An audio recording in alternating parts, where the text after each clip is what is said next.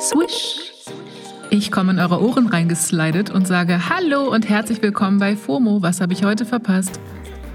Wir haben Freitag, den 14. Oktober 2022.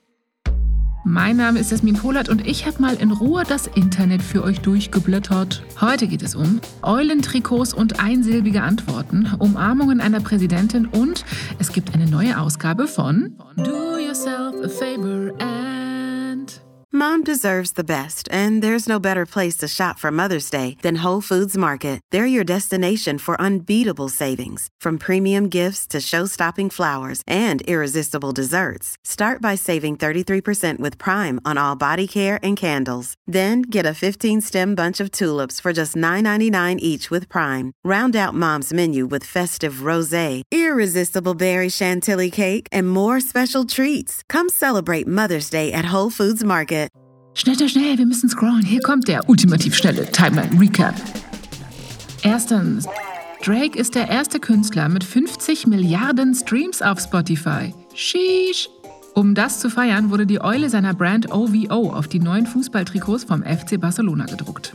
Die Trikots sehen wir dann am Sonntag bei einem Super-Event in Action, wenn das Team gegen Real Madrid spielt. Kleine Randnotiz: Spotify ist Hauptsponsor vom FC Barcelona. Normalerweise läuft die Mannschaft also mit dem Spotify-Logo auf den Rasen. Die Eule von Drake ist jetzt ein kleines Gimmick, um den Rekord zu feiern. Wird es auch bald mit anderen Artists geben übrigens. Drake freut's auch. Auf Insta hat er dazu geschrieben: This doesn't feel real, but it is. Zweitens. Ja, was ist die Frage? Auf Twitter geht gerade ein Interviewausschnitt mit Wirtschaftsminister Robert Habeck rum.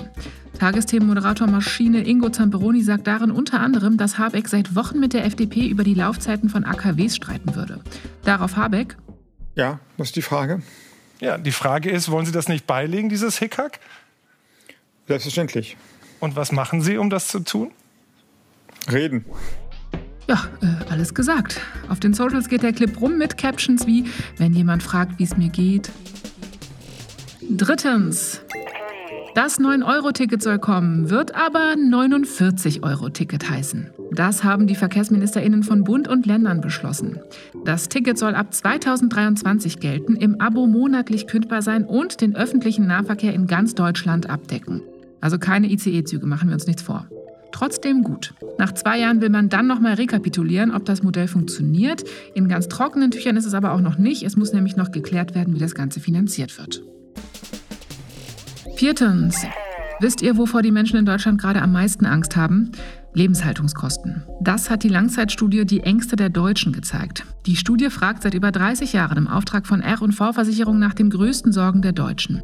Letztes Jahr hatten sich die Befragten noch am stärksten davor gefürchtet, dass durch Corona Steuern erhöht oder Leistungen gekürzt werden. Halbwegs besorgniserregend ist dieses Jahr auch, dass die Deutschen auch im Durchschnitt insgesamt mehr Angst haben. Größtenteils sind das finanzielle Sorgen wie, dass Wohnen in Deutschland unbezahlbar wird und dass die Wirtschaftslage sich weiter verschlechtert. Ist jetzt ja auch nicht komplett an den Haaren herbeigezogen. Ja, das war der ultimativ schnelle Timeline Recap. Kommen wir zum nächsten Thema. In der Slowakei gab es ein Attentat. Vor einer beliebten Gaybar in Bratislava hat ein 19-Jähriger zwei Männer getötet und eine Kellnerin schwer verletzt.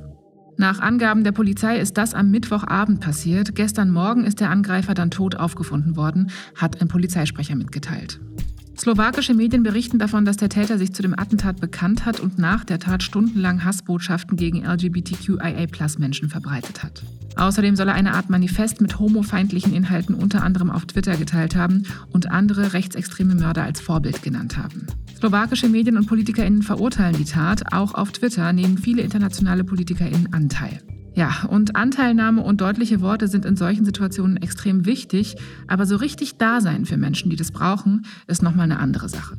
Eine, die das offenbar richtig gut umsetzt, ist die slowakische Präsidentin Susanna Čaputová. Von ihr geht gerade auf TikTok ein Video rum, das sie selbst in ihrer Insta-Story geteilt hatte. Darin umarmt sie den Besitzer der Gaybar ganz fest, hält seinen Kopf kurz und sieht sichtlich mitgenommen aus. Der Barbesitzer weint und umarmt sie dann noch ein zweites Mal. In den Kommentaren auf TikTok wird Chaputova als Queen bezeichnet oder ein anderer schreibt, der Barbesitzer hat diese Umarmung gebraucht oder Lieber Gott, wo ist eine Premierministerin wie diese, wenn man sie braucht? Das Video verlinke ich euch in den Show Notes.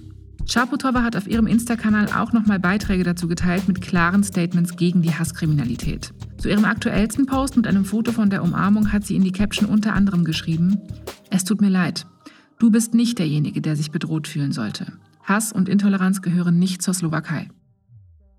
Ja, dem ist nichts hinzuzufügen. Ajo, die News diese Woche sind wirklich heavy. Das ist auch alles wichtig zu wissen und zu berichten, ne? aber es ist genauso wichtig, sich kleine Inseln im Kopf zu schaffen. Meine kleine Insel im Kopf ist gerade ein französischer Bäcker und Konditormeister, der auf TikTok kleine Tarts backt.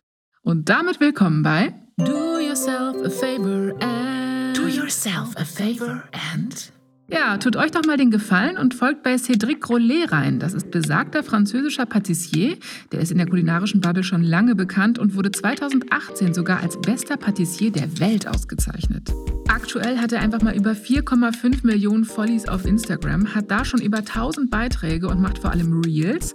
Auf TikTok hat er über 2 Millionen Follies und seine Videos haben da teils einfach 36 Millionen Aufrufe.